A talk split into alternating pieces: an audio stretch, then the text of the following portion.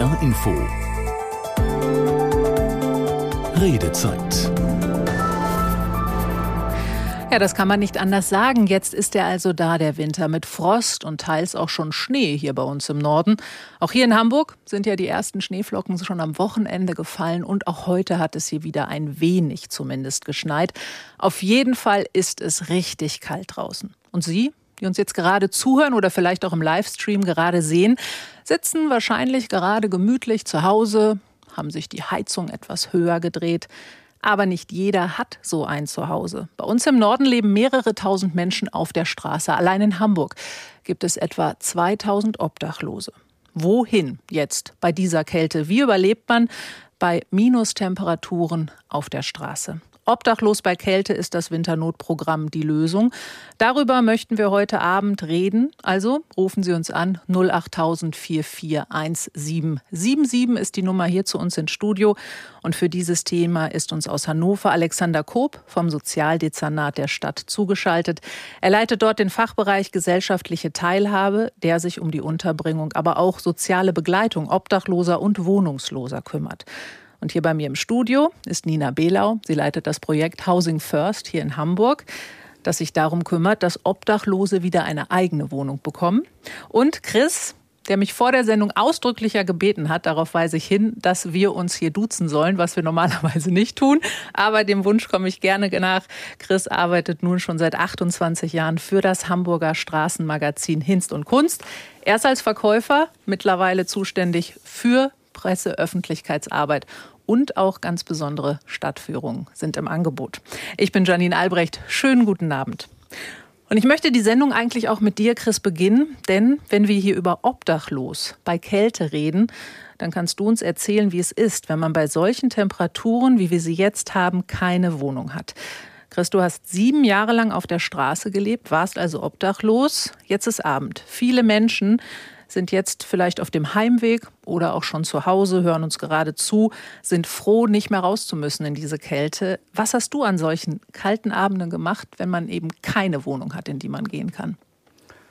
Also wie Anführungsstrichen, wie gesagt, ich habe sieben Jahre auf der Straße gelebt, davon durfte ich zwei Winter hier in Hamburg hintereinander bei minus 20 Grad draußen leben und hin zum Kunst verkaufen. Und äh, Du hältst es nicht aus, wenn du nicht zwischendurch mit U-Bahn fährst, wo es warm ist, mit dem Bus, mit der S-Bahn, dich im äh, Bahnhofsgebäuden aufhältst oder mal irgendwo im Keller schläfst, wo eine Heizung ist, was natürlich nicht jeder Mieter gerne sieht.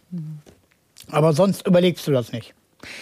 Sind das die einzigen Orte, wo du dann hingegangen bist? Wie kommt man damit dann durch eine ganze Nacht? Du kommst im Endeffekt gar nicht durch die Nacht, weil du wirst spätestens wenn keine Bahn mehr fährt und kein Bus mehr fährt, wird man gescheucht.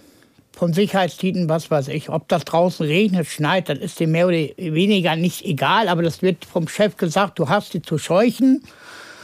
Und ich habe das Vergnügen, dass ich die Sicherheitsdienste der Hochbahn und Bundesbahn habe. Die Angestellten mehr oder können nicht wenig dazu. Aber die haben einen gewissen Spielraum. Man kann auch ein Auge zudrücken. Mhm.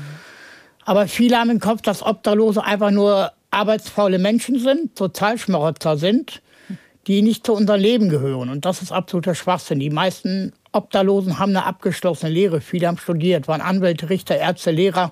Und die Vorstufe zu dem ganzen Paket ist halt Depression. So. Und dann versuch mal, wenn du deinen Akku leer hast, wieder eine Wohnung zu kriegen, gerade in der heutigen Zeit. Die, die Wohnungslosigkeit hat sich von letzten Jahr August bis dieses Jahr August, wir haben 45.000 Wohnungslose im Moment in Hamburg. Um 70 Prozent gestiegen. Innerhalb von einem Jahr. Hm. Und versuch mal, wenn du unten gelandet bist, ist wieder eine Wohnung kriegst. Unmöglich. Wer da trotzdem hilft, das äh, werden wir uns gleich anschauen, wie man eben auch versucht, obdachlosen Menschen wieder ein Dach über dem Kopf zu ermöglichen. In vielen Städten bei uns im Norden sind auch wieder Winternotprogramme gestartet, sprich zusätzliche Schlafplätze. In Hamburg sind das mehr als 800. Hast du damals auch in solchen Notunterkünften übernachtet? Ja, ich bin der Meinung, das war so 88, 89. Ich bin mir nicht mehr hundertprozentig im Jahrgang mäßig, aber ich glaube, das war so 88 gewesen, 89. Und zwar im Hafen, Containerschiff, das war das gewisse Notunterkunftprogramm von der Stadt Hamburg.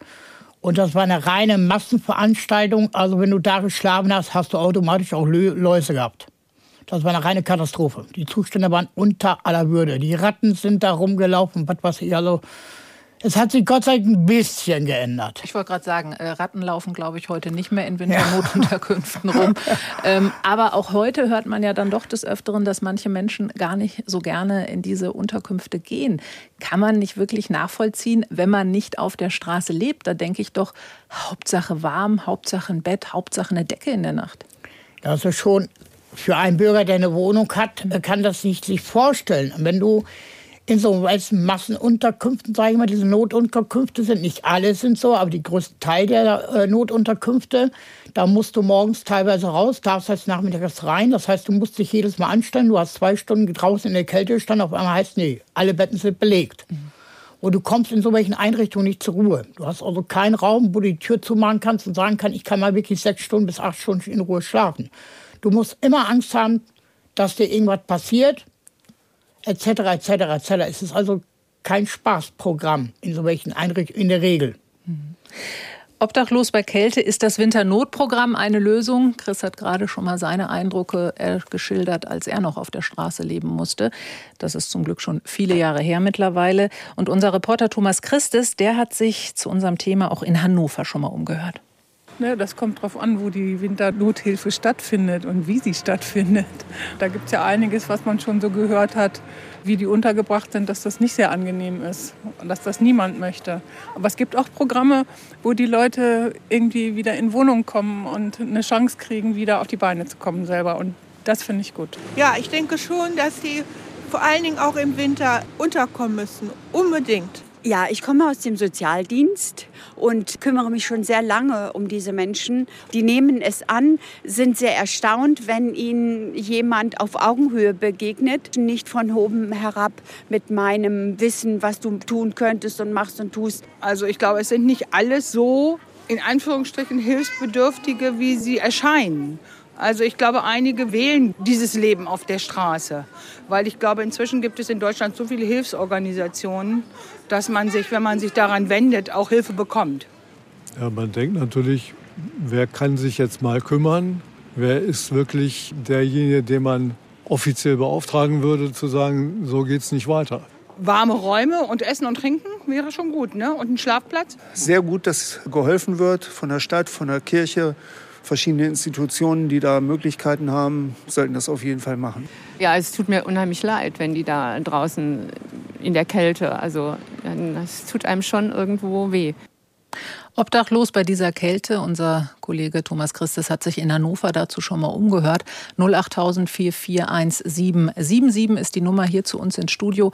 Was meinen Sie, welche Hilfe braucht es, damit Obdachlose jetzt auch im Winter und vielleicht auch nicht nur im Winter irgendwo unterkommen und gut unterkommen.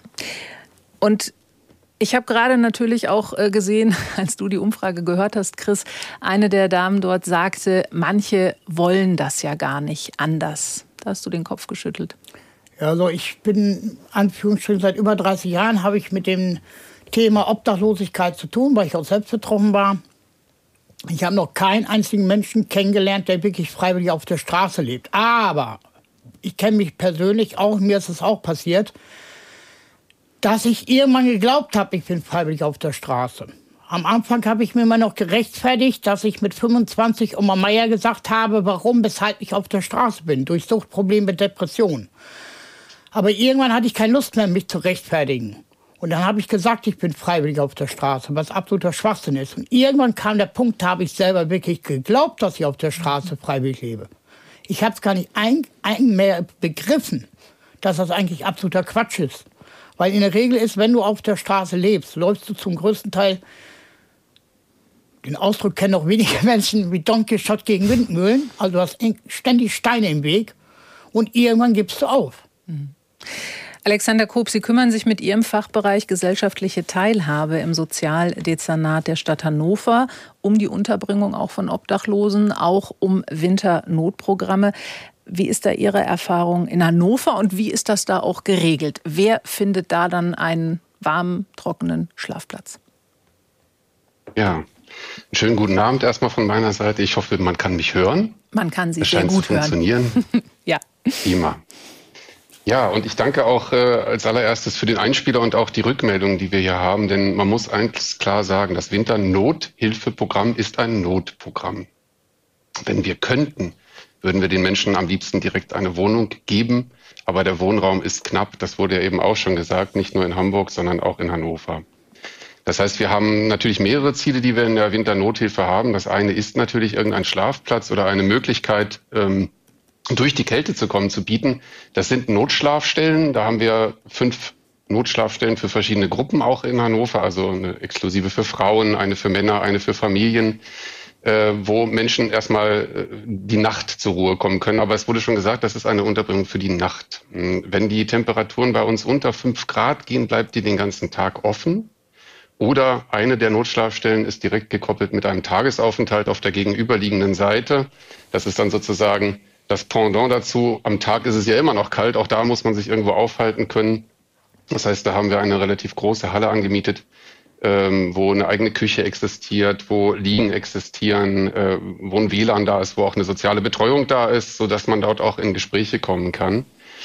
Die Nacht Gibt es noch andere Möglichkeiten? Also wir bieten selbst von unserer Seite als Stadt aus ein paar Sachen an, aber wir unterstützen auch über Zuwendung, also über Finanzierung, ähm, freie Träger und auch Ehrenamtliche. Wir haben zum einen das Café Nachtlicht ähm, in Hannover, das die ganze Nacht dann über offen ist, wo Menschen hingehen können, was zu trinken, was zu essen bekommen, zur Ruhe kommen können und auch das Café Mensch, ähm, was von Ehrenamtlichen an der Stelle betrieben wird.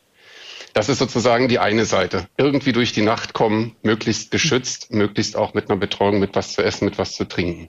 Dann gibt es den Bereich der Tagesaufenthalte, gibt es von unserer Seite eins, aber es gibt auch ganz viele Träger und Engagierte, die hier wirklich sehr, sehr viel leisten in dem Bereich und in den Tagesaufenthalten dann auch ähm, gerade sowas wie medizinische Versorgung sicherstellen, ne, dass man duschen kann, Schließfächer, dass man die Sachen auch mal wegschließen kann, ne, Wäsche waschen, Essen, Kleiderkammer, Schlafsäcke, ist ganz viel, was da nötig ist an Unterstützung. Es gibt ein Zahnmobil für zahnmedizinische Versorgung, es gibt ein Tierarztmobil. Also wir haben eine große Engagementlandschaft hier. Es gibt drei Kältebusse, die durch die Gegend fahren. Mhm. Aber man muss immer sagen, das sind alles Notprogramme wenn wir den Menschen direkt eine Wohnung geben könnten, es wurde ja gerade gesagt, warum will man auf der Straße leben? Wahrscheinlich, weil die Bedingungen, die man bekommt, nicht die idealen sind. So, und daran müssen wir arbeiten.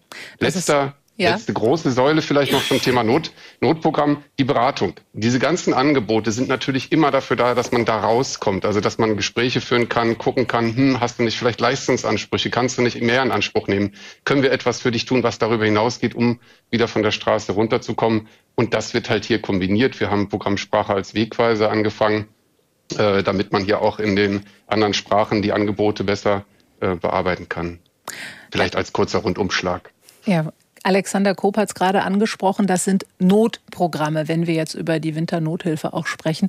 Nina Behlau, Sie leiten ja hier in Hamburg das Projekt Housing First. Da geht es eben nicht nur um ein, ich sage in Anführungszeichen, nur ein Notprogramm, sondern darum, Menschen auch dauerhaft wieder eine Wohnung, eine eigene Wohnung zu vermitteln. Das Ganze kommt ja aus den USA. Da hat man in den 1990er Jahren schon angefangen, solche Projekte zu entwickeln. Hier in Hamburg gibt es das jetzt seit einem Jahr, wie auch in vielen anderen Städten in Deutschland mittlerweile es ähnliche Projekte gibt. Sie haben vor kurzem eine Zwischenbilanz vorgelegt. 19 Menschen haben Sie in Wohnungen vermittelt, sprich, Sie haben 19 Wohnungen für Obdachlose gefunden. Und jetzt im Dezember soll die 20. bezogen werden. Wie kommen Sie an Wohnungen überhaupt ran, wenn man sich den Wohnungsmarkt anschaut? Ja, Housing First bedeutet ja zuerst die eigene Wohnung und dann alle weiteren Unterstützungsmaßnahmen flexibel und das nach Bedarf der Nutzerinnen. Und dafür äh, ist in dem Projekt neben der Sozialarbeit eben auch eine Wohnraumakquise. Das ist die Besonderheit. Wir ähm, führen das Projekt von der Stadt Hamburg aus in einem Trägerverbund. Das ist zum einen das Diakonische Werk Hamburg, dem ich auch angehöre. Und die Wohnraumakquise wird durch Theo Christiansen, der der Behrens Stiftung angehört, ausgeführt. Und wir haben noch den Kirchenkreis Ost, mit den Sozialarbeitenden mit an Bord und auch bei uns in der Diakonie einen Sozialarbeitenden. Das ist halt das große Glück. Bei uns suchen eben nicht Sozialarbeitende neben der Sozialarbeit nach Wohnungen, sondern wir haben jemanden, der sich gut auskennt, gut vernetzt ist und in dem Bereich große Wohnungsunternehmen anspricht. Und wie finden dann die Obdachlosen wiederum zu Ihnen? Also ja, dass man auch eine Wohnung dann bekommt. Genau, der Zugang zu uns der läuft viel über Straßensozialarbeit. Wir informieren die Straßensozialarbeitenden ähm, aller Träger, wenn wir wieder neue Wohnungen ähm, zur Verfügung haben. Wir haben in Hamburg keine Warteliste. Das bedeutet, dass die Nutzerinnen, die wir in unser Projekt aufnehmen, die melden sich, rufen dann an und zwar dann, wenn wir auf unserer Website angezeigt haben, wir können wieder neue Plätze vergeben. Insgesamt ist das Projekt auf 30 Plätze ausgelegt. Und wir haben im Oktober angefangen, die ersten NutzerInnen aufzunehmen und dann peu à peu immer mehr. Und inzwischen haben wir ungefähr 24 Menschen im Projekt. 30 Wohnungen innerhalb von drei Jahren, muss man auch dazu sagen. Das ist ein Modellprojekt, das erstmal auf drei Jahre angelegt ist. Was ist denn, wenn jetzt innerhalb der drei Jahre die 30 Wohnungen voll sind? Sie können aber noch die 31., die 32., die 40. Wohnung finden. Ja, zurzeit sind wir ja, wie gesagt, gut gestartet und wir haben von vielen Wohnungsunternehmen schon die Tendenz bekommen, sie haben noch Wohnungen für uns, sobald Fluktuation ist. Wenn wir die 30 erreichen, dann werden wir natürlich mit der Stadt sprechen müssen. Denn das Wichtige bei Housing First ist, es ist keine Maklertätigkeit. Ne? Mhm. Das Besondere ist eben, dass wir Sozialarbeit anbieten. Und diese Sozialarbeit dann genutzt wird, wenn die NutzerInnen das wollen und brauchen. Und das müssen wir vorhalten können. Das heißt, jetzt ist das mit dem Sozialarbeitsschlüssel auf 30 Wohnungen ausgelegt. Sollten wir diese Zahl dann knacken und mehr haben, werden wir halt mehr Sozialarbeitende brauchen und müssen mit der Stadt verhandeln. Mhm. Auf das Projekt Housing First schauen wir gleich auch noch mal genauer. In Hannover gibt es ein ähnliches Projekt, da ist es aber etwas anders angelegt als in Hamburg. Aber ich möchte natürlich auch Sie, unsere Hörerinnen und Hörer, hier zu Wort kommen lassen. Und Christiane Liske ist jetzt am Telefon. Schönen guten Abend. Ja, guten Abend. Guten Abend, Frau Liske. Obdachlos bei dieser Kälte. Was sagen Sie, was kann man tun? Reichen da so Winternotprogramme, wie es sie jetzt in vielen Städten gibt? Also ich würde mal sagen, sie reichen nicht ganz ausschließlich alleine aus, wenn wir als Privatmenschen nicht mitmachen. Ähm, was ich jetzt im Moment als großes Problem zum Beispiel sehe, ist, dass die Bereitschaft zu spenden ziemlich ähm, mau oder abgeflaut ist. Und die Ärmsten unserer Armen hier in, in den Städten, die fallen, habe ich den Eindruck, einfach hinten runter. Was ich mir für mich gedacht habe, ist, dass man zum Beispiel hm, motivieren sollte, un unmittelbar mit Menschen das Mitgefühl und die Hilfsbereitschaft anzusprechen und klarzumachen, wie privilegiert wir hier sind. Wir gehen zum Wasserhahn, kriegen unser Wasser, wir machen die Heizung auf und so weiter. Ich habe für mich ähm, Folgendes gemacht. Ich habe meinen Kleiderschrank äh, angeschaut und nach zehn Jacken geschaut, die ich die letzten Jahre nicht angezogen habe. Oder ich kann sie nicht alle auf einmal anziehen. Auch gute Sachen dabei, habe sie zusammengepackt, habe meine ganzen Wolle-Sachen, ich habe davon angefangen im Sommer zu stricken. Äh, Stirnbänder, ähm, Schals und Loops und ähm, hm. äh, wie heißt das? Socken? Ähm, Wären mir ja, jetzt spontan Socken eingefallen. Und, genau, Socken und dann noch, äh, was man, um was zu, ähm, ich komme nicht drauf. Egal. Ich Sie haben auf jeden Fall, Fall gestrickt. gestrickt. Ganz genau. Und das habe ich dann ähm, zu Senja gebracht. Das ist auch ein Treffpunkt für Frauen hier in Hannover im Vollgasweg. Und da habe ich meine Sachen hingestellt und ähm, habe auch angeboten, zum Beispiel, wenn die Damen Lust und Zeit überhaupt haben und Muße, äh, mit denen mich hinzusetzen und zu stricken, wenn, mhm. wenn das passt. Also, und ähm, wenn ich in der Stadt bin, dann werde ich auch schon mal, wie gesagt, nach hast du mal eine Mark angesprochen und dann sage ich, nee, ich habe nicht eine Mark, aber ich kann Ihnen was zu essen kaufen, was dann immer gerne genommen wird. Denn nicht jeder ist ähm, äh, äh, wie soll ich das sagen, äh, betrügerisch unterwegs. Und wir sind alle, glaube ich, ein bisschen abgestumpft, was das angeht. Mhm. Also mir geht das manchmal selber so, dass ich so, oh, nicht schon wieder. Mhm. Äh, aber wie gesagt, ich, wer bin ich, der darüber bestimmen möchte, wer, wer wie sich warum auf die Straße setzt und bettelt. Verstehen mhm. Sie? Ja, absolut. Danke, Frau Liskes, nach Hannover. Chris, Frau Liske hat gerade gesagt, dass Sie letztendlich natürlich auch versucht, selber irgendwie zu helfen. Und hat aber auch gesagt, dass sie den Eindruck hat, dass die Spendenbereitschaft weniger geworden ist. Wie ist das bei Hinz und Kunst? Merkt ihr das da, dass weniger das Straßenmagazin vielleicht gekauft wird oder es gekauft wird und wirklich dann die Summe bezahlt wird, die dafür nötig ist und nicht noch was draufgelegt wird? Also der Zeitungsverkauf selber ist leider zurückgegangen. Erst hatten wir das Problem Corona und jetzt haben wir mittlerweile seit zwei, drei Jahren das Problem, dass viele Menschen halt nur noch mit Plastikkarte einkaufen gehen. Hm. Und viel gerade jüngere Menschen halt lieber im Internet lesen, wie am Kiosk gehen sie ihre Zeitung holen. Also hin zum Kurz kann man natürlich nicht am Kiosk kaufen, ja, ganz klar. Ja, und soweit ich das mitkriege, die Spendenbereitschaft ist schon vorhanden.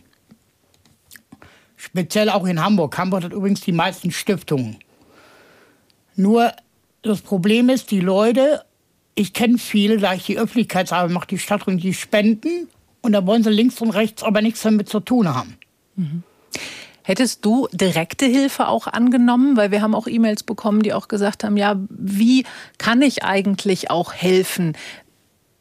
Wäre das eine Hilfe gewesen, wenn jemand auch direkt zu dir gekommen wäre? Hätte man, würde man das annehmen mit einer Jacke, mit einem Schlafsack, ja. mit einer Decke? Schwierig, oder? Also ich sag mal, ich finde das schön, dass die Leute äh, sich hinsetzen, Socken stricken und eine Jacke aus dem Schrank holen. aber das ist leider Leider. Und ich habe die Erfahrung sieben Jahre lang auf Straße. Es ist keine Hilfe dauerhaft. Mhm. Dauerhaft ist, wenn man eigene vier Hände bekommt. Dieses ganze äh, Städteprogramm, das ist alles für mich, in meinen Augen, ich spreche für mich nur alleine, mhm. ist für mich ein Pflaster geben. Aber in der Regel ist es keine dauerhafte. Die Leute brauchen eigene vier Wände. Deshalb reden wir auch heute Abend über Obdachlosigkeit, gerade jetzt in diesen kalten Zeiten. Alexander Koop, auch in Hannover gibt es Housing First, allerdings anders, als das hier in Hamburg ist. Wie haben Sie dort dieses Projekt aufgezogen? Mhm. Ja, ich will eine kurze andere Geschichte noch mit reinbringen, weil es gibt nicht nur Housing First und wir haben auch nicht nur die Notschlafstellen, sondern mhm. Wir haben ja durch die Unterbringung auch die Möglichkeit, selbst Wohnungen anzumieten oder auch wohnungsähnliche Objekte. Und das haben wir natürlich im, im, im Kern. Also sind etwa 1200 Menschen bei uns in Unterbringungssituationen in der Stadt Hannover und das ist halt auch eben in der Wohnung. Aber das ist nicht Housing First. Housing First heißt eine private Wohnung, privates Mietverhältnis. Und das Projekt, was hier in Hannover gestartet ist, 2021 durch ähm, die Stiftung Ein Zuhause, gefördert von uns in der Region, im Land der Werkheim e.V. setzt es um mit der sozialen Wohnraumhilfe. Das ist ein Objekt, ein Haus mit 15 Wohnungen, wo 15 Personen leben seitdem äh, mit sozialer Betreuung, so wie es eben auch schon gesagt war, so viel wie nötig, so viel wie gewünscht. Aber es ist ein richtig reguläres Mietverhältnis. Und die meisten von diesen Menschen kamen eben auch direkt von der Straße, die waren nicht vorher irgendwo anders ein Teil ist bei uns auch in der Unterbringung gewesen. Aber daran kann man sehen, wir hatten in dieser ganzen Zeit vier Auszüge, die sind dort geblieben, die äh, äh, so, so ein Ding wie Wohnunfähigkeit oder so gibt's in diesem Sinne nicht. Ne? Mhm. Also wenn man den Menschen ein eine Wohnung gibt, ist das eine Möglichkeit, wieder zu starten. Ja, aber es ist immer wieder eins, was so kommt. Ne? Okay. Sind die Menschen denn wohnfähig? Also wir hatten solche Situationen, aber das ist eben ein Haus, eine etwas andere Situation, als wir es hier in Hamburg hatten. Aber für uns ist es eben auch erstmal ein Projekt und es muss irgendwie in die Fläche kommen. Mhm. Wir haben auch eine Mail bekommen von Luca, der auch gerne nur beim Vornamen genannt werden möchte, aus Hamburg. Und er schreibt, er ist selber Sozialarbeiter in der Wohnungslosenhilfe. Und er sagt, er kenne auch Beispiele, in denen Housing First nicht die richtige Antwort war, wenn Sucht oder schwere psychische Erkrankungen im Vordergrund liegen. Aber er schreibt auch, dass er nicht missverstanden werden möchte. Housing First sei gut, aber, so sagt er, wir brauchen mehr Einrichtungen, Schrägstrich Wohnformen für Menschen mit zum Beispiel psychischen Erkrankungen. Erkrankungen. Alexander Koop, wie sind da Ihre Erfahrungen? Ja, also da kann ich jetzt hauptsächlich natürlich auch die Erfahrung wiedergeben, die ich bekomme von den Straßensozialarbeitenden aus dem Bereich und das Thema psychische Belastung. Es wurde ja vorhin auch schon genannt mit dem Thema Depression. Ist ein wirklich schwerwiegendes Problem. Sobald man erstmal auf der Straße gelandet ist, ist es ein Thema, was man dann auch bearbeiten muss. Das heißt, aber bei weitem nicht, dass die Wohnung nicht die Lösung ist, sondern die Wohnung ist ein ganz wesentlicher mhm. Teil der Lösung, um überhaupt zur Ruhe zu kommen um diese ständige Sorge um den ganzen Tag, wie man den gestaltet, wie man es schafft, über den Tag und über die Nacht zu kommen bei diesen winterlichen Temperaturen lösen zu können. Nichtsdestotrotz ist auch das etwas, wo wir ganz viel Bemühungen reinstecken, dass die Menschen wieder in den, in den Leistungsbezug kommen. Manche haben keine Krankenversicherung. Das ist halt einfach eine Riesenhürde. Und wir wissen ja alle, wie die psychologische Betreuung momentan aussieht. Es ist sehr mhm. schwer, an Plätze überhaupt zu kommen. Aber genau da wollen wir auch ansetzen mit den zukünftigen Programmen, um da mehr zu investieren. Nina das eine tun und das andere zu lassen. Ja, Nina Behlau, Sie haben das ja auch gerade schon angesprochen, Housing First hier in Hamburg. Das ist ja auch eine Kombination aus, ja, Wohnung, die, erst, die eigene Wohnung für viele nach Jahren, mehr als ein Jahr muss man obdachlos schon gewesen sein, um eben auch in Hamburg bei Housing First äh, eine Wohnung zu bekommen. Ähm, wie ist dann die Betreuung? Was sagen Sie? Was ist, wenn psychische Erkrankungen vorliegen, wenn Suchtproblematiken vielleicht auch dazukommen? Wie werden die Menschen dann hier bei Housing First in Hamburg dann auch begleitet? Genau, bei Housing First in Hamburg ist das kein Ausschlussgrund. Ne? Ganz im Gegenteil. Ähm, das ist genau darauf ausgerichtet, dass wir eben Menschen mit Suchterkrankungen und auch psychischen Erkrankungen mit ins Projekt aufnehmen. Für uns ist wichtig, dass eine Absprachefähigkeit möglich ist und dass die Menschen auch wirklich eine Wohnung anbieten wollen und da mithelfen im Hinblick auf Besorgen der Unterlagen und da halt mitarbeiten.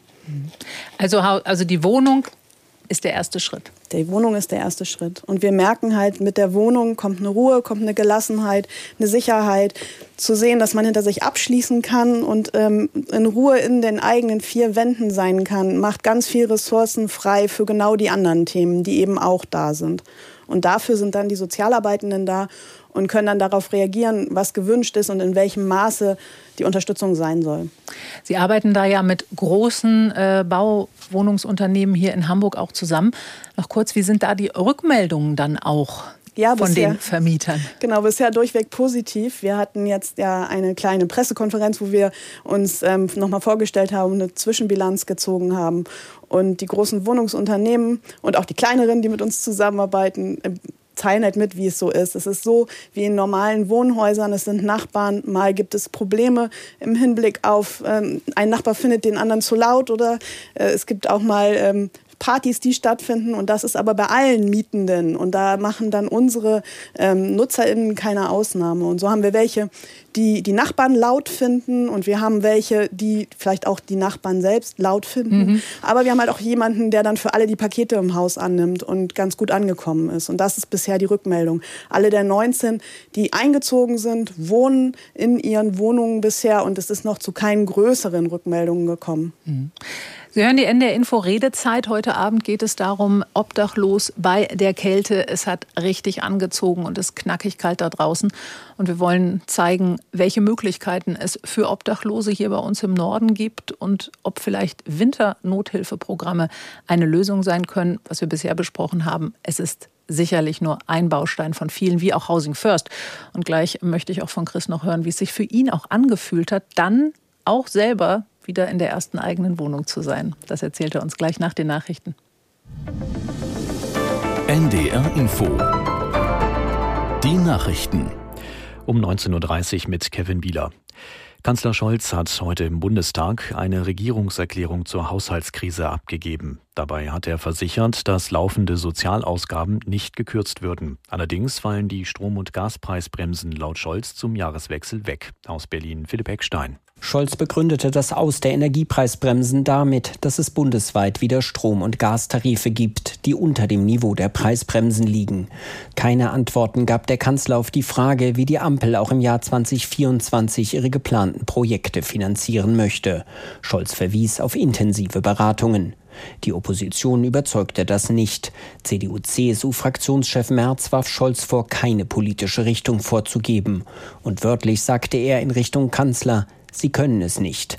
Finnland schließt morgen seinen letzten Grenzübergang für Personenverkehr nach Russland. Ministerpräsident Orpo begründete den Schritt mit der nationalen Sicherheit. Nach Angaben des finnischen Grenzschutzes war in den vergangenen Wochen die Zahl von Einreisenden sprunghaft gestiegen.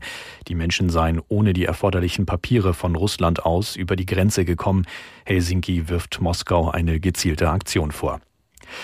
Im Tarifstreit des öffentlichen Dienstes der Länder haben bundesweit bis zu 20.000 Mitarbeitende von Bildungseinrichtungen ihre Arbeit niedergelegt. Das teilte die Gewerkschaft Erziehung und Wissenschaft GEW mit. Aus der NDR Nachrichtenredaktion Volko Damm. Die GEW hatte Lehrkräfte, Erzieherinnen und Erzieher sowie Beschäftigte in der Sozialarbeit zu Warnstreiks aufgerufen. Im Norden fand eine große Kundgebung in Mecklenburg-Vorpommern statt. Vor der Staatskanzlei in Schwerin demonstrierten etwa 2000 Menschen, unter ihnen viele Lehrkräfte. Im Nordosten sind mehr als 8000 Lehrerinnen und Lehrer nicht verbeamtet und dürfen sich deshalb an Streiks beteiligen. Laut GEW kam es in Schwerin, Rostock, Stralsund und Greifswald zu Unterrichtsausfällen. Auch in Hamburg gingen Beschäftigte des Bildungswesens auf die Straße. In Indien sind 41 Bergarbeiter aus einem eingestürzten Tunnel befreit worden. Sie waren vor 17 Tagen verschüttet worden. Unsere Korrespondentin in Neu-Delhi, Charlotte Horn, mit Einzelheiten zu den Rettungsarbeiten. Die Arbeiter wurden einer nach dem anderen über ein 90 Zentimeter breites Rohr ins Freie gezogen. Die Männer werden jetzt direkt vor Ort in einem mobilen Krankenhaus medizinisch versorgt. Seit gestern hatten spezialisierte Bergleute die letzten Meter Geröll zu den eingeschlossenen Arbeitern freigeräumt, mit Bohrwerkzeugen mit der Hand. Denn verschiedene Versuche vorher mit großen Bohrern waren immer wieder gescheitert. Am Sonntag Vor zwei Wochen, da hatte ein Erdrutsch den Tunneleingang verschüttet und die Arbeiter eingeschlossen. Und das Wetter Norddeutschlands, nachts Schnee, in Vorpommern länger trocken, plus 1 bis minus 6 Grad. Morgen zeitweise Schnee oder Regen bei minus 1 bis plus 3 Grad. Das waren die Nachrichten. NDR Info Redezeit Obdachlos bei diesen Temperaturen da draußen und ob eventuell Winternothilfeprogramme da eine Lösung sein können. Darüber diskutieren wir heute Abend hier bei uns in unserer Redezeit. Und mit dabei ist auch Chris, der mittlerweile seit vielen Jahren nicht mehr obdachlos ist, nicht mehr auf der Straße lebt, sondern eine eigene Wohnung hat. Chris, wie war das, als du damals, du hast ja per Glück eigentlich eine Wohnung gefunden, weil damals über dich berichtet wurde, hast du mir erzählt? Ja, also ich, wie gesagt, ich bin eh Anführungsstrichen äh, hin zum Kunstverkäufer gewesen. Jetzt, wie gesagt, mache ich hier Stadtrundgänge. Äh, und habe in Itzehoe jahrelang verkauft und habe dort zur Norddeutschen Rundschau gesagt, dass ich dringend eine Wohnung suche in, in Itzehoe. Habe dann auch vier Wohnungsangebote bekommen von Kunden, die bei mir regelmäßig Zahlung gekauft haben. Ja, am Anfang war ich so ein bisschen mehr über, überfordert mit dem ganzen Programm erst habe ich mich gefreut, juhu, ich habe eine Wohnung. Aber dann im Nachhinein und so, so länger die Zeit war, sagen wir mal ein paar Tage so, ich habe damals nicht vom Amt gelebt, ich habe mich rein finanziert durch Verkauf von Zeitschriften. Hatte ich also keine Möbel, nichts. Das Einzige, was ich mir angeschafft habe damals, war ein Kühlschrank. Mhm und hatte immer einen großen Rucksack mit gepackten Klamotten. Das heißt, dass ich jederzeit die Wohnung verlassen kann, ohne dass ich Möbel entsorgen muss. Was wieder Geld gekostet hätte. Es hätte wieder Geld gekostet, etc. Und vor allen Dingen, viele können sich nicht raufsetzen, wenn du jahrelang auf der Straße gelebt hast. Erstmal sich wieder daran zu gewöhnen, dass man eigene vier Wände hat. Und vor allen Dingen öffne mal den Postkasten. Du kriegst keine Liebesbriefe. Hm. Also sind Inkassobriefe, Schwarzfahren etc. Hausfriedensbruch, weil du am Bahnhof geschlafen hast. So, und die viele schaffen das und geben auf. Und das war mein Problem, was ich im Kopf hatte. Ich habe auch gedacht, das wirst du nicht schaffen. Und eigentlich die Sorge da gewesen, dass die Wohnung dann doch wieder bald verloren geht? Genau, Oder warum richtig. hast du die nicht eingerichtet? Ja, ich habe erst mal so ne, gedacht, fangen wir erst gar nicht an. Ich habe auf meinem Fußboden geschlafen. Nicht mehr eine Isomatte hatte ich gehabt, sondern nur mit einem Schlafsack. So, und so nach ungefähr so vier, fünf Monaten habe ich mir erstmal nachüberdacht, ich sollte mir vielleicht auch mal Möbel anschaffen. Mhm. Mittlerweile stehen ja wahrscheinlich Möbel in der Wohnung. Ja, also ich, hab, ich wohne jetzt wieder in, in Hamburg. Mhm. Ich wohne in Wandsbek-Gartenstadt. Ich habe eine anderthalb Zimmerwohnung seit 2011 und durchgehend die Wohnung, was ich mir auch niemals träumen lassen hätte. Mhm. Ja, und heute bin ich glücklich und zufrieden. Und festangestellt mittlerweile. Und festangestellt bei Hinz und Kunst auch. Mhm. Ich sage mal, da kann sich der eine oder andere vielleicht nicht reinzusetzen. Hinz und Kunst hat eigentlich mehr oder weniger mein Leben gerettet. Obdachlos bei dieser Kälte und da hat zum Telefonhörer gegriffen 08000 441 Max Brion oder Brian aus Hamburg. Wie ist der Nachname korrekt? Max Brian ist korrekt. Okay. okay.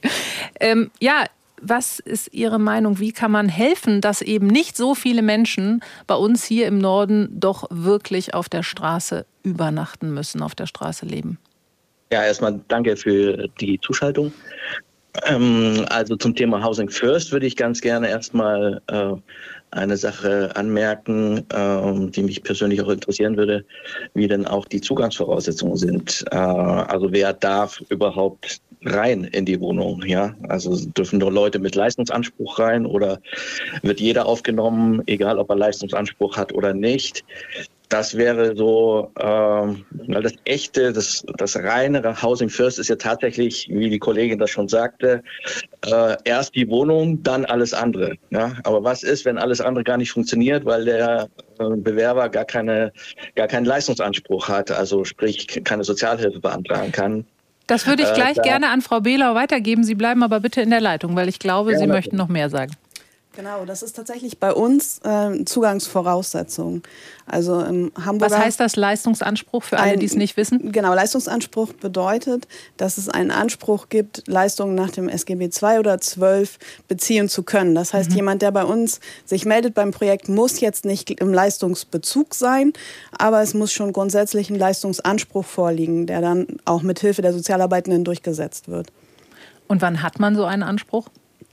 Das ist, ähm, ja, darauf zielte, glaube ich, gerade auch die Frage ab, ähm, betrifft viele ähm, Menschen sowieso. Es gibt eine, die in, also in Hamburg, die Obdachlosenzahl sind wir bei den 2000 Obdachlosen, die wir haben, ungefähr äh, zwei Drittel geht man davon aus, dass es EU-BürgerInnen sind. Und EU-BürgerInnen haben nicht von sich aus automatisch einen Leistungsanspruch. Das ist halt an Arbeitnehmereigenschaft ge gekoppelt und oder an einen Daueraufenthalt. Und dementsprechend betrifft es eine große Anzahl von Menschen auch, dass sie nicht eine direkte Möglichkeit haben, bei uns im Projekt unterzukommen.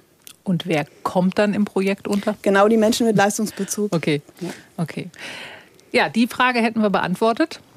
Genau, also das ist genau das große Problem. Das ist also, ich mache das jetzt seit zehn Jahren und ähm, wir sind äh, da regelmäßig konfrontiert mit Menschen, die keinen Leistungsanspruch haben, sprich die keine Sozialhilfe bekommen können hier in Deutschland und dann hier auf Hamburg Straßen erfrieren immer wieder. Jedes Jahr gibt es diese Fälle, äh, wo Leute nicht in diese ähm, in das städtische Mitternotprogramm gehen. Also es gibt ja an der Friesenstraße und in der mhm. Halbgestraße äh, die städtischen Notunterkünfte mit hunderten Plätzen, die aber auch äh, nur begrenzt angenommen werden, weil es scheitert meist auch schon daran, äh, nur mal das Thema Privatsphäre, also dass man keine Privatsphäre mhm. hat, ist klar. Man ist in einer Mehrbettsituation, nicht jeder kommt mit dieser Situation klar, aber es dürfen auch keine Hunde mit rein. Die Hunde müssen über Nacht abgegeben werden und ich habe noch keinen Obdachlosen getroffen, der sich von seinem Tier trennt über Nacht. Die schlafen dann tatsächlich lieber draußen äh, und im Zweifel erfrieren sie.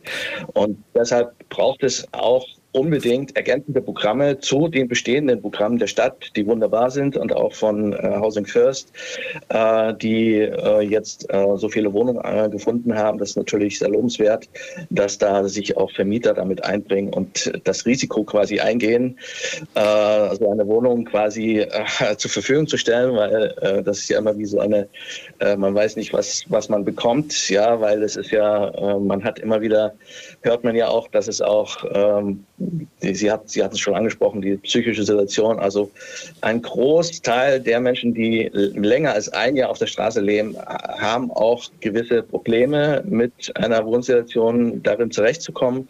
Da braucht es einfach auch Begleitung und es, wir haben das selbst auch schon erlebt, haben auch Leute schon privat in ähm, Häusern untergebracht, wo es dann nicht funktioniert hat, weil es äh, Alkohol, Drogen oder mhm eine Sammelwut gibt. Also das sind alles Probleme, die auftauchen können. Das muss alles gehandelt werden.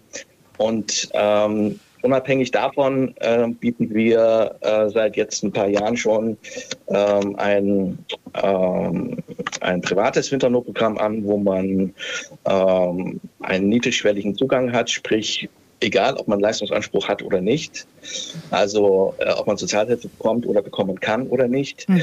Ähm, die Leute können bei uns auch anlanden und einen Wohncontainer bekommen, der auch unbefristet ist, also ganzjährig, äh, und den sie dann so lange bewohnen, bis sie eine Wohnung gefunden haben. Und äh, das ist das eine. Und das andere ist ein Erfrierungsschutz für die Nacht äh, für alle die, die nicht in die Notunterkünfte der Stadt wollen, aus welchen Gründen auch immer. Ähm, die äh, bekommen von uns ein Iglu ähm, ein sogenanntes Little Room. Das ist ein spezieller Erfrierungsschutz für die Nacht mit einer speziellen Innenbeschichtigung, äh, die äh, gewährleistet, dass es drinnen 15 Grad wärmer ist als draußen. Ja. Vielen Dank, Herr Brian. Das war auf jeden Fall interessant. Ich würde auch gerne Aber auch hier in der Redezeit, knapp 20 Minuten haben wir noch dafür, auch mal auf das Thema der Ursachen zu sprechen kommen. Nämlich, warum landen so viele Menschen auf der Straße? Und es sind in den letzten Jahren mehr geworden, die keine Wohnung mehr haben. Laut Sozialverband BAG Wohnungslosenhilfe waren es im vergangenen Jahr deutschlandweit rund 600.000 Menschen, die zeitweise wohnungslos waren. Circa 50.000 äh, davon lebten auf der Straße. Die anderen waren in Notunterkünften untergebracht gebracht. Und das waren laut BAG Wohnungslosenhilfe 58 Prozent mehr als 2021. Da muss man auch noch mal kurz erklären, wohnungslos, obdachlos. Wohnungslos heißt, man hat keine eigene Wohnung, man hat keinen Mietvertrag, man hat aber vielleicht noch die Möglichkeit, bei Freunden, Bekannten, bei der Familie unterzukommen. Obdachlos heißt wirklich 100 Prozent auf der Straße leben. Auch da wird ja unterschieden und Housing First richtet sich ja auch an die Obdachlosen. Alexander Koop, woran liegt es, dass immer mehr Menschen auf der Straße landen? Gestiegene Mieten ist auch immer ein Stichwort, was dabei auftaucht. Und wen trifft es dann jetzt auch? Hm. Also, wenn man auf der Straße tatsächlich landet, sind es meist viele verschiedene Gründe. Ähm, Trennung, Scheidung sind große Themen. Das Thema Arbeitsverlust, äh, gerade was wir vorhin auch hatten, jemand, der aus einem anderen EU-Land hierher kommt, hier eine Arbeit findet, das vielleicht sogar noch gekoppelt ist mit einem Bett zur Übernachtung, dann die Arbeit verliert, landet äh, sofort auf der Straße. Aber meist sind es auch schleichende Prozesse. Ne? Es geht in die Wohnungslosigkeit, von da aus ist dann irgendwann Ende, man hat kein, äh, keine Möglichkeit mehr irgendwo zu übernachten. Dann kommen vielleicht Schulden dazu, dann kommt eine psychische Erkrankung, eine Sucht äh, und dadurch äh, steigert sich das dann, bis man letztendlich dann äh, äh, tatsächlich den, die Wohnung verliert und äh, auf der Straße landet. Und deswegen ist es auch so schwer, dann wieder äh, den Sprung zurückzubekommen. Ne? Wir hatten das eben ja auch gehört von dem Kollegen, wie er erzählt hat, im Endeffekt, dass man, wenn man erstmal dort angekommen ist, irgendwann sich damit zurechtfindet und mhm. sagt, okay, dann, dann ist das halt so, dann ist das meine Situation, bis zu der Steigerung hin zu sagen, ich bin freiwillig hier, ich kann gar nicht mehr zurück oder die Perspektive nicht sieht. Von daher, das ist eine, eine äh, dramatische Entwicklung und je früher man ansetzen kann, umso besser, um diese Entwicklung zu stoppen und dagegen zu halten. Chris, wie lange hast du gebraucht zu erkennen, dass du Hilfe brauchst? Oh, so bis zu meinem 28. Lebensjahr so ungefähr. Mhm. Und ab wann warst du auf der Straße? Das erste Mal auf der Straße gelebt, da war ich elf. Ich bin ein Heimkind, ich gehöre der katholischen Kirche an. Das Problem, was alle schon mal gehört haben. Mhm. Missbrauch. Genau. Äh, und mit 17,5 bin ich dann, wie gesagt, sieben Jahre durchgehend. Und mit Ende 20 kam die Erkenntnis, ich brauche Hilfe. Das war auch ein schleppender Prozess. Ich habe es eigentlich mehr oder weniger die Kurve gekriegt, durch dass ich eine Lebensgefährtin an meine Seite bekommen habe. Mhm. Sonst hätte ich wahrscheinlich den Schritt nie gemacht. Und äh, ich bin Alkoholiker. Ich war auf bis zu drei Flaschen Wodka am Tag. Hätte ich damals Hinz und Kunst nicht kennengelernt vor 28 Jahren und meine Ute, die leider an Krebs verstorben ist, wäre schon gar nicht mehr auf der Erde. Ist das auch teilweise Scham, dass man sich keine Hilfe holt? Ja, dieses Problem ist, Hilfe holen ist sich selber einzugestehen, dass man mhm. Hilfe braucht, das verdammte Brücke, die man rübergehen will.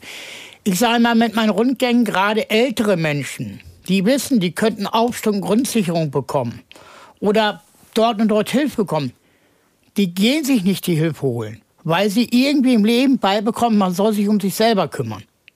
Und das bei einem Menschen aus dem Kopf zu kriegen. Also ich weiß, dass Menschen, die auf dem Land leben, beim Nachbar fragen wegen ein Stück Butter. Aber ich selber würde niemals bei meinen Nachbarn hier in Hamburg in der Innenstadt fragen nach einem Stück Butter. Die, die Hemmschwelle ist mir einfach so, mhm. weiß ich nicht. Mhm. Ähm, Nina Behlau, deckt sich das mit Ihren Erfahrungen, auch mit den Menschen, die dann sicher an Sie wenden, die suchen sich ja dann gezielt Hilfe.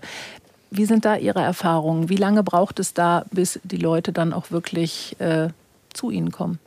Ja, das war das Erste, was uns tatsächlich alle im Team sehr überrascht hat. Wir haben ja lange schon Erfahrung in der Wohnungslosenhilfe und waren überrascht, wie schnell eben dann diese Öffnung kam und auch, dass dieses Anliegen äh, benannt wurde und gesagt wurde, hier brauche ich jetzt Unterstützung oder ähm, auch gerade was Suchtfragen angeht. Also da waren wir überrascht und haben halt gesehen, genau das, was wir vorher auch gedacht haben, die eigene Wohnung, das Freischalten von Ressourcen, die man vorher nicht hatte, haben wir halt sofort gesehen und erlebt da. Und das ist was, was ähm, wo wir alle gesagt haben, es ist ein Unterschied zum Arbeiten vorher, weil man merkt, dass man halt jetzt ähm, ja, Problemlösungsangebote machen kann und halt an einer ganz anderen Stelle. Und das fand ich gut vorhin mit dem Pflaster, weil ich dachte, genau das ist es, weil jetzt gibt es eben nicht nur das Pflaster. Und das ist halt wirklich sehr, ja, es freut uns total. Da sind wir dankbar, dass wir so arbeiten können. Und wir merken das bei den NutzerInnen, dass die das halt sehr dankbar annehmen und rege. Hm. Wir haben auch eine E-Mail bekommen von Inga Lahn aus Bunde. Sie schreibt, Obdachlosigkeit fängt beim Auszug Schrägstrich Rauswurf aus der Wohnung an. Das haben wir auch gerade mit Alexander Kopp vom Sozialdezernat in Hannover auch besprochen. Hier gehört eine Anlaufstelle her, die direkt hilft, ohne bürokratischen Aufwand für Männer, Frauen, Kinder, Alte, Junge, Kranke und Gesunde. Und äh, sagt dann auch noch, es müssten einfach auch noch viel mehr Wohnmöglichkeiten geschaffen werden. Alexander Koop, ich glaube, das ist natürlich der Dreh- und Angelpunkt. Wohnraum schaffen. Wie sieht das in Hannover aus? Na, Dreh- und Angelpunkte gibt es mehrere. Es ist nicht nur das Thema Wohnraum schaffen, sondern natürlich auf der Stelle zu sagen Prävention. Ne? Mhm. Also wir, wir sind immer so in so einem Drei-Säulen-Modell. Das erste ist das Präventionsmodell, also zu gucken, dass man die Wohnung gar nicht erst verliert. So, und das zweite ist dieses akute Nothilfeprogramm, über das wir jetzt viel gesprochen haben. Der dritte Punkt ist dann halt, wie kommen wir aus der Situation raus? Wie schaffen wir privaten Wohnraum? Und ähm, bleiben wir aber bei der Prävention. der Prävention. Genau.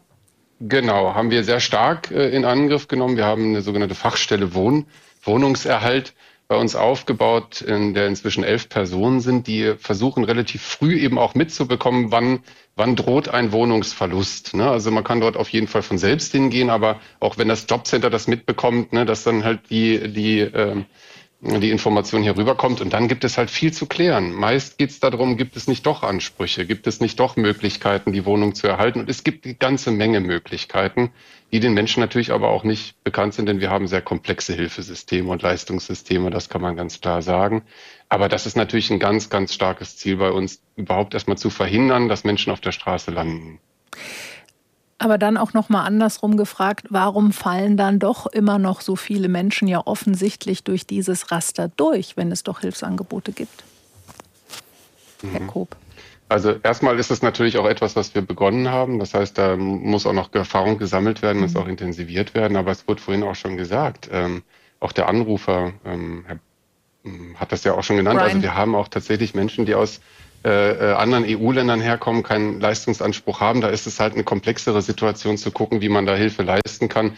Wir sind an einem starken Aufbau. Wir haben ein Objekt jetzt angemietet, 162 Einzelzimmer mit Duschen sozusagen, dass wir hier was anderes als eine Notstrafstelle anbieten können, äh, wo Menschen dann auch zur Ruhe kommen können, wieder eine Arbeit finden können, was die Grundlage ist für einen Leistungsanspruch in Deutschland, wenn man aus einem anderen EU-Land kommt. Und dann haben wir natürlich auch eine Durchgriffsmöglichkeit, um die Situation zu verändern.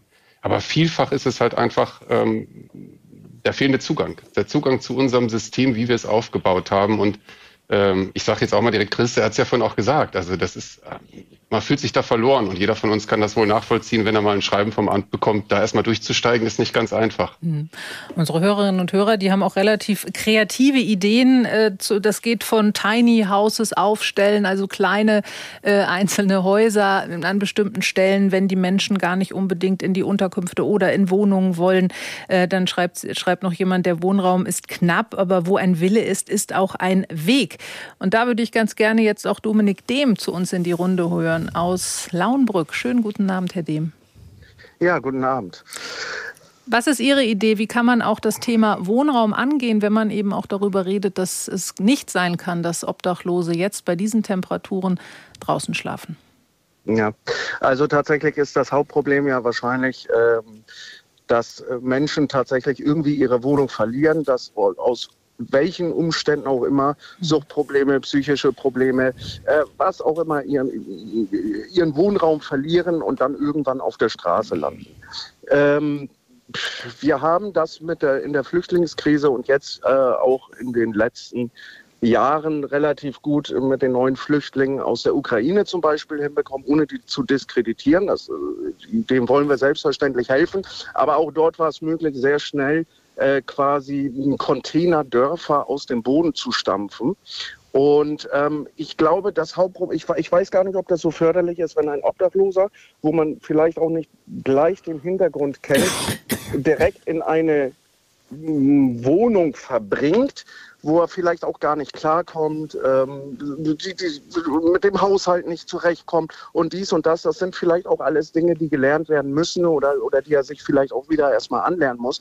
Vielleicht, man könnte ja theoretisch, sage ich mal, das ist relativ kostengünstig. Ähm, äh, geht relativ schnell, quasi eine Landschaft aus Containern aufbauen, wo so quasi so Einraum-Apartments drin sind, wo vielleicht noch äh, in, in, in diesem ganzen Areal quasi ein, ein Sozialarbeiter oder was als Ansprechpartner fungiert und diese Leute dann quasi wieder auf den Weg bringt, in eine Arbeit reinbringt und dann irgendwann nach ein, zwei Jahren oder wie auch immer, nach einer gewissen Zeit, ähm, wenn, sich, wenn sich das gefestigt hat und dieser Mensch sich quasi dafür bewährt hat, dann in einen richtigen Wohnraum zu verbringen, wo man dann auch sicher ist, hey, das funktioniert und der fliegt dann nicht irgendwie äh, äh, äh, nach, nach einem Jahr oder nach zwei Jahren wieder raus und landet wieder auf der Straße, weil ihm alles über den Kopf wächst. Also, dass man wirklich über einen längeren Zeitraum diese Menschen begleitet und das aber schon, indem sie wohnen können und indem sie einen eigenen Bereich haben, ein, ein Einraumcontainer, den sie abschließen können, der beheizt ist und äh, ich, ich weiß nicht, es ging mhm. bei den Flüchtlingen, haben wir das hinbekommen und es müsste doch einfach möglich sein, so etwas äh, quasi für, für wohnungslose Menschen auf, auf die Beine zu stellen. Äh, ich glaube, das wäre eine viel größere Hilfe als jetzt irgendwie, mh, mm, es ist toll, wenn man eine Wohnung für die sucht, aber wenn man sie dann irgendwie dorthin verbringt und der dann nachher da äh, relativ nach kurzer Zeit alleine gelassen ist und dem wächst alles über den Kopf und der ist nach einem halben Jahr oder Jahr wieder auf der Straße, ist keinem mitgeholfen.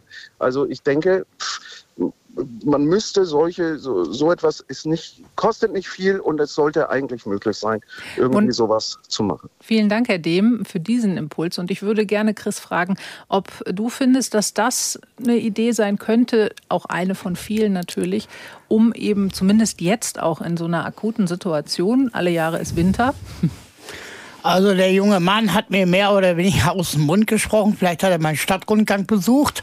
Äh, ich sage immer, und ich, wie gesagt, ich wiederhole, ich bin jahrelang in der Szene unterwegs und ich, mir fällt stark immer auf, dass die Leute immer nach und nach viele, nicht alle, aber viele sehr oft ihre Unterkünfte bzw. ihre Wohnungen verlieren, weil diese Begleitung fehlt.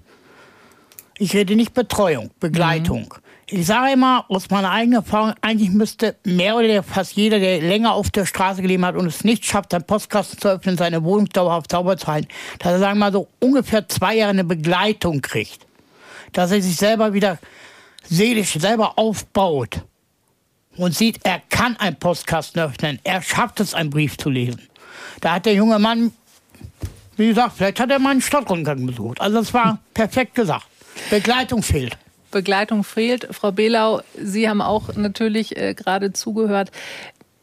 Was sagen Sie dazu? Das wäre ja dann aber auch so eine Unterkunft in Anführungszeichen für nur Obdachlose. Ist das immer gut?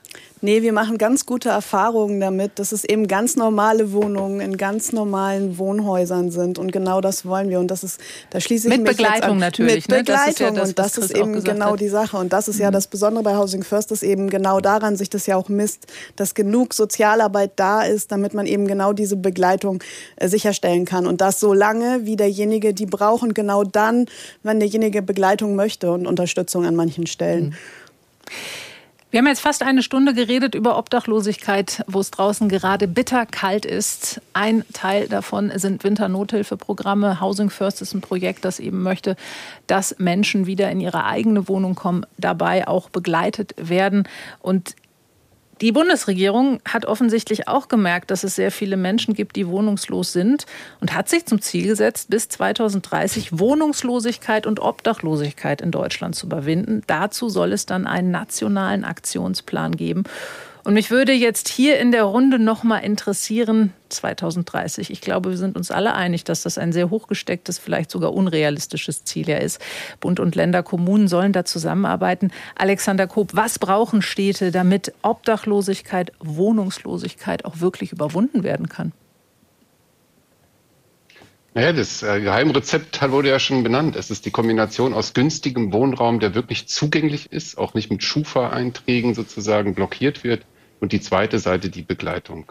Mhm. Also das, was den Kern von Housing First ausmacht, zu sagen, jeder Mensch hat ein Recht, ein Grundrecht auf Wohnen und wir müssen dafür sorgen, dass der Wohnraum da ist. Und wir müssen auf der anderen Seite dafür sorgen, dass Menschen, die äh, tatsächlich einmal den Faden quasi verloren haben, wieder eine Chance haben, zur Ruhe zu kommen und darin begleitet werden. Mhm. Und das geht nicht als einzelne Stadt. Das ist ein nationales Programm, wo wirklich alle zusammenwirken müssen.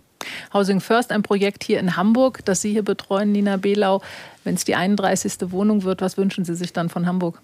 Ja, mehr Begleitung. Ne? Und wir brauchen dringend dann weitere Sozialarbeit. Und ich äh, sehe bei uns, klar, wir sind nur ein kleines Projekt und leisten hier einen kleinen Beitrag, aber es ist eine ziemliche Strahlkraft. Überall, wo wir hinkommen, kriegen wir große Unterstützung, sei es im Ehrenamt, sei es bei den Behörden, äh, überall bei den Wohnungsgeberinnen. Und ich habe da die große Hoffnung, dass eben wir gut zeigen können, dass dieses Wohnen alle gut machen können und für Wohnungsunternehmen das ein Anreiz ist, diese Zielgruppe mehr in den Blick zu nehmen. Chris, Du hast jetzt das letzte Wort hier in der Sendung und mich würde interessieren, was wünschst du dir für die Menschen draußen, die jetzt eben keine Bleibe haben? Jetzt akut. Dass sie morgen früh aufwachen und liegen irgendwo in ein Bettchen und haben ihre eigenen vier Wände, eigenen Haustürschlüssel und sind gesund. Ich glaube, dem Wunsch können wir uns alle hier anschließen bei uns in der Redezeit. Wir haben darüber gesprochen, über Obdachlosigkeit und wie man jetzt bei dieser Kälte auch helfen kann, was nötig ist. Und auch morgen gibt es hier bei uns wieder eine Redezeit. Da sprechen wir dann über die UN-Klimakonferenz, die ja übermorgen am Donnerstag in Dubai beginnt. Und wir diskutieren darüber, was bringt vielleicht persönlicher Verzicht fürs Klima. Darum geht es morgen hier in der Redezeit. Auch wieder Achtung um 19.03 Uhr, weil auch morgen ist bei uns abends auch Fußball angesagt, wie ja auch heute Abend. Und hier geht es jetzt gleich weiter mit der Tagesschau. Und danach dann kommt auch bald schon der Fußball für alle, die darauf schon warten. Ich bin Janine Albrecht. Ich wünsche Ihnen noch einen schönen Abend. Kommen Sie gut informiert weiter mit uns durch den Abend, durch die Nacht hier bei NDR Info. Tschüss.